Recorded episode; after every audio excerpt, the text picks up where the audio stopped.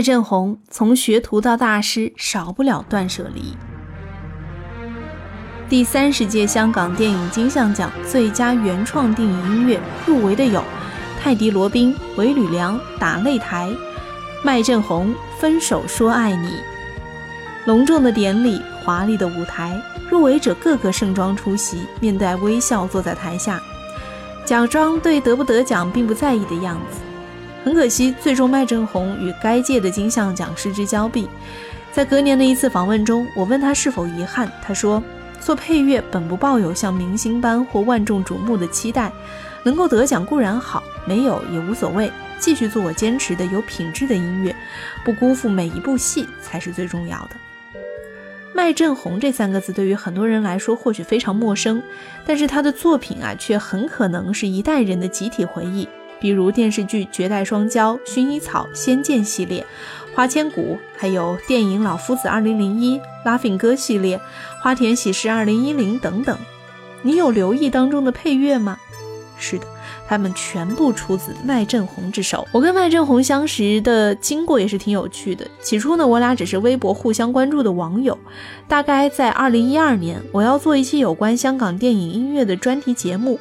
想起啊，有这样一位业内大师的网友的存在，于是呢就给他发私信，希望可以对他做一个专访。正好隔一周，他受邀出席上海某原创音乐颁奖典礼，我便与他相约那一天的活动结束之后专访。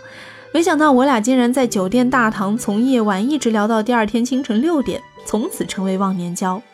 有趣的是，半年之后，我竟然去了香港工作。从那时起，在麦老师的带领下，我更加深入地了解了影视剧配乐，并有幸参与了一些当中的工作，也因此更体会到要成为一位电影配乐大师所必须经历的断舍离。一九八三年，麦振宏初入社会，为了生计，先后做过很多工作，建中七七八八认识一些电影行业的从业者。恰逢那几年啊，香港经济渐渐转好，香港电影也顺势发展起来。由黄百鸣、麦家、石天创办的新艺城影业有限公司，在那段时间迎来了它的鼎盛时期，甚至逼得势如水火的老牌寡头邵氏和嘉禾在当时联手与其对抗。正如当下的年轻人纷纷自主创业一样，在当时的大环境影响下，一九九二年，麦振鸿决定什么都不做，专心研习音乐。隔年，在友人的介绍下，正式踏入电影配乐行业。学徒时期的麦振鸿虽然有原创音乐的能力，但是在电影配乐工业啊，显然只是一个纯新手，缺乏实战经验，拿不准该如何将音乐完美的剪接配上剧情。幸好在当时有一位二十世纪七十年代就已经从事电影配乐的师傅李广天手把手教他。邵氏电影鼎盛的年代，虽然有几位大名鼎鼎的原创电影音乐人，包括顾嘉辉、卢冠廷和鲍比达，只不过呢，他们的创作多是以歌曲为主，而不是纯音乐配乐。人们很多时候会将歌曲与音乐混在一起，统称为电影音乐。其实不然，在当时几乎很少有电影是做原创配乐的。那个时候的电影配乐人被称为电影音乐剪辑师，全香港从事这项职业的也就几个人。包括后来比较有名的电影导演，同时也是演员以及音乐人的陈勋奇，他们将国外音乐直接节选，根据电影剧情的情绪对应剪辑，就这样完成了当时几乎全部的香港电影音乐的配乐。由于没有原创性，这项配乐工作呢也就被视作和技工无异了。这些电影音乐剪辑师们呢会专门留一间房，存放不知道从哪里找回来的各种音乐录音带。这项工作的职业啊，要求既会看电影，又有好的乐感，并且对不同的情节有音乐节奏的判断。在我入行之前，所有的音乐录制都必须请乐团现场演奏，成本非常之高。麦振宏回忆道：“他很庆幸自己入行的时间点，九十年代中后期，恰逢电脑慢慢开始普及。麦振宏意识到将来必定是电脑科技的时代，于是呢，报班从学写程序开始。”他知道，既然要学电脑，就一定不仅仅只是学该如何打字，而是从原理开始学，日后才能够举一反三。随后呢，他又自学了电子琴，并且将电子琴接到电脑上。在那个没有任何电脑软件参与制作音乐的年代，他还真的就让他做出了一部带有电子音乐特性的电影配乐。这也是他独立配乐的第一部电影《英雄帝之小刀会》。电子的声乐配上武侠打斗的画面，这种新颖的搭配令麦振鸿初入行便一战成名。这部电影的监制跟他说：“你知道吗？如果你的音乐被徐克听到，他立刻会签你。”第二天的电影监制请麦振宏去他的办公室，一见面就拿出了一份合约，当场签订三部电影的配乐工作，并且说：“你先收下这三部电影配乐的工钱，我知道未来你一定很贵。”麦振鸿拿来一看，哇，一部戏三万，三部就是九万，对于一九九三年的经济环境来说，可谓是一笔不小的数目，于是欣然接受。虽说时势造英雄啊，尽管坐上了时代的顺风车，令麦振鸿的事业迅猛起步，然而谁又能躲得开1997年那场席卷全港的金融风暴呢？1997年香港金融风暴，经济很差，各行各业都深受影响，甚至在当时，一部电影配乐只给八千元都有人抢着做。不愿意降低身价的麦振鸿，自然是少了一些工作的。在1998年，唐人电影公司的监制找到麦振鸿，跟他说。你有没有兴趣帮我的电视剧做音乐？麦振鸿心想，电视剧和电影一样，音乐的好坏势必能够影响剧集好看与否。接下这份工作呢，既能够延续他的音乐使命，又的确能够缓解当时不景气的生活，何乐而不为呢？不过啊，相较于同期其他电视剧好用的罐头音乐作为配乐，麦振鸿依然是用他做电影音乐的方式，每一首配乐都是根据剧情的需要来原创。在他看来，每一部戏都有他特定的感觉，只有量身定做，才不辜负它的特性。以至于他规定每一部戏的配乐版权一定只归自己所有，因为他怕一旦放出了版权，不知道哪天他的心血会沦为罐头音乐，出现在其他的剧当中。至于他自己，则更加的精益求精，即便是同系列电视剧，例如说《仙剑三》里，也绝对不会是出现《仙剑一》的音乐。更不用说在《花千骨》里面用《仙剑》系列的感觉相似的音乐，哪怕同为仙侠剧。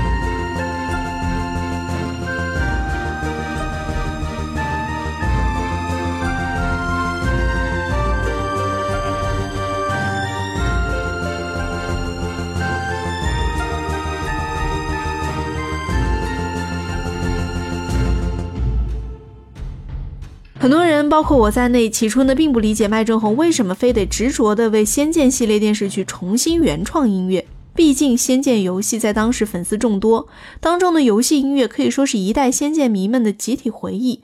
贸然创新，很难说是否会适得其反。麦振宏回忆啊，幸好当时不知者无畏，由于身处香港，他并不了解《仙剑》游戏的受欢迎程度，也就没有包袱，全凭自己对剧情画面的感受来创作。当他看到一处桃花花瓣飞舞的场景，惊觉唯美，随机创作出了一曲《桃花岛》与之相配。做完交给制作公司，对方一听也觉得不错，不过呢，始终忐忑市场的接受度，便提出啊，不如放上网听听粉丝们的意见，实则呢是测试一下市场反应。没想到效果出奇的好。这部剧推出之后，一位台湾的粉丝不知道是从哪儿知道我的邮箱地址，给我发邮件说他是从我做《天地传说之虞美人》的音乐开始喜欢我的。在那之前呢，他看的剧啊来来去去都是类似的音乐，突然有一部剧出现了原创音乐，让他觉得很新鲜，也因此更加爱看这部剧了。虽然我跟这位女生只有过几次邮件来往，从未谋面，但是我至今很感激。你知道，配乐毕竟不像主题曲，很多时候它只是仅仅被当成背景音乐，很难引起大众的特别留意。所以，当收到这些陌生人的肯定，让我更加坚定了我所坚持的一切都是有价值的。麦振宏说。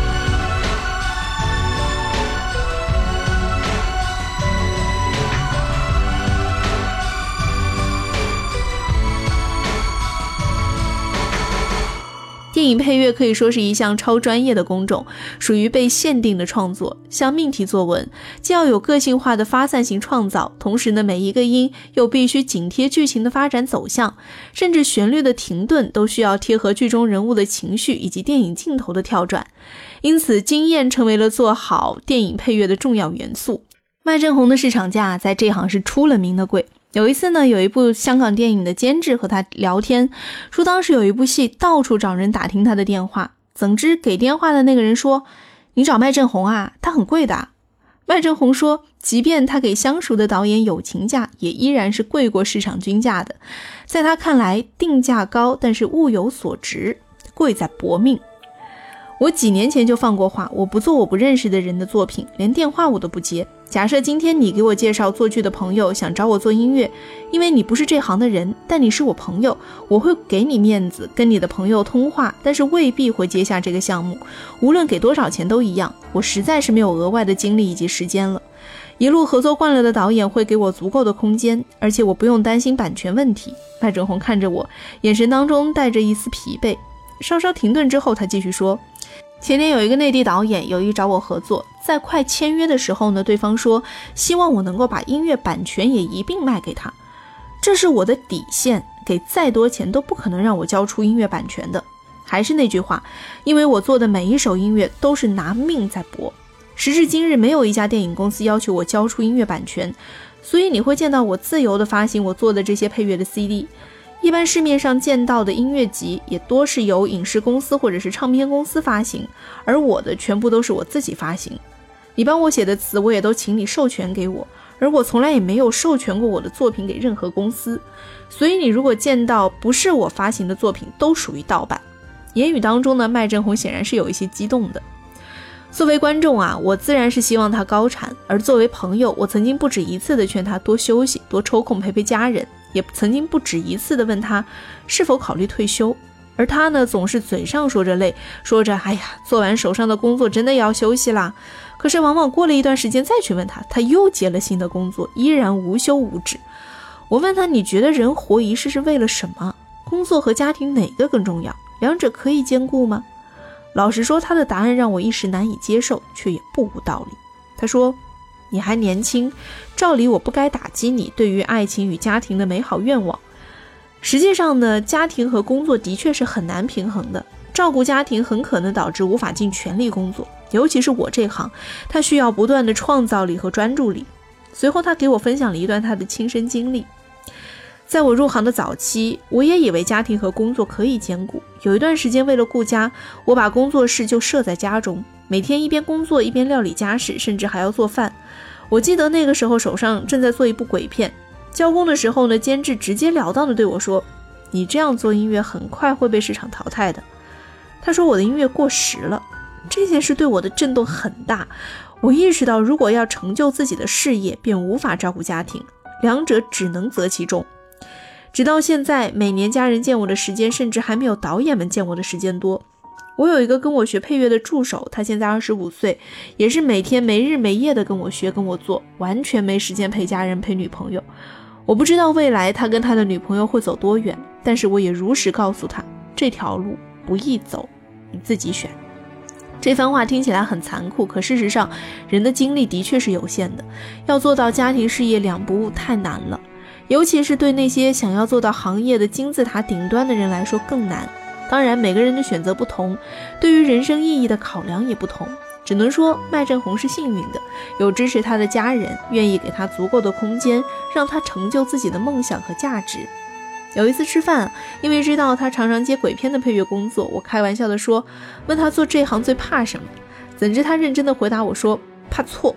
错不是很正常吗？孰能无过啊？我很不理解。于是呢，麦振红又给我讲了一个故事。一九九七年，由黄百鸣监制的电影《九七加油喜事》上映。制作同期，麦振红正好在参与黄百鸣的另外一部关于香港回归系列的电影的音乐创作。交工的当天呢，黄百鸣先是看了配上音乐之后的《九七加油喜事》，一看完就问身边的人：“这部电影的音乐谁做的？”不配音乐的时候我还笑得出来，一配上音乐，直接把电影搞得不好笑了。此言一出，站在一旁的麦振红心想：不好。这个人恐怕从此很难再混迹于电影音乐圈了。果不其然，那天之后，麦振红便很少再听说此人的动态。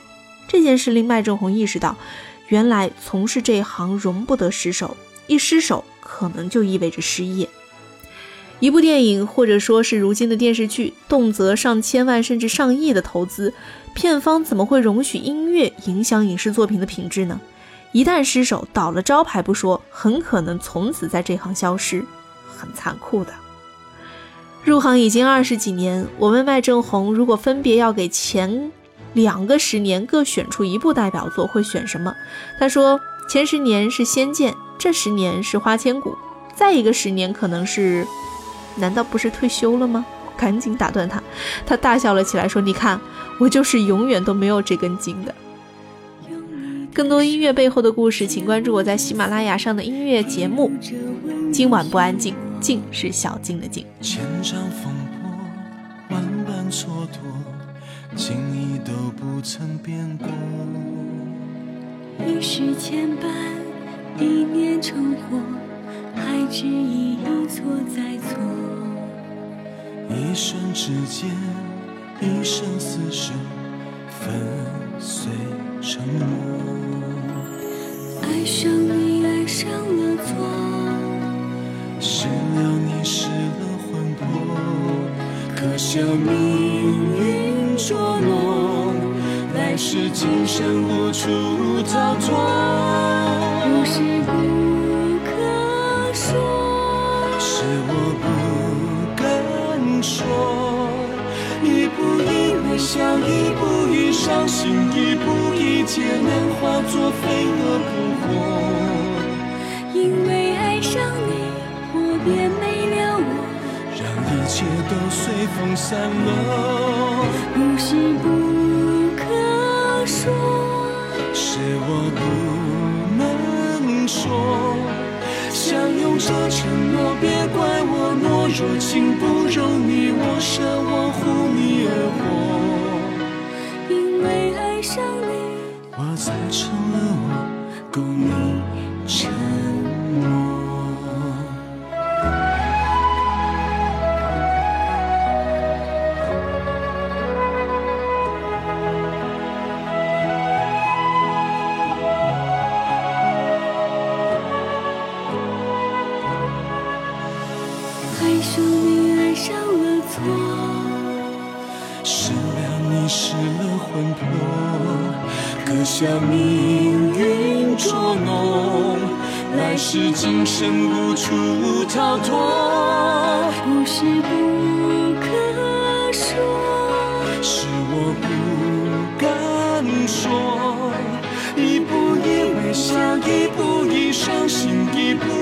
皆能化作飞蛾扑火，因为爱上你，我便没了我，让一切都随风散落。无心不可说，是我不能说，相拥着承诺，别怪我懦弱，情不容你，我舍我护你而活。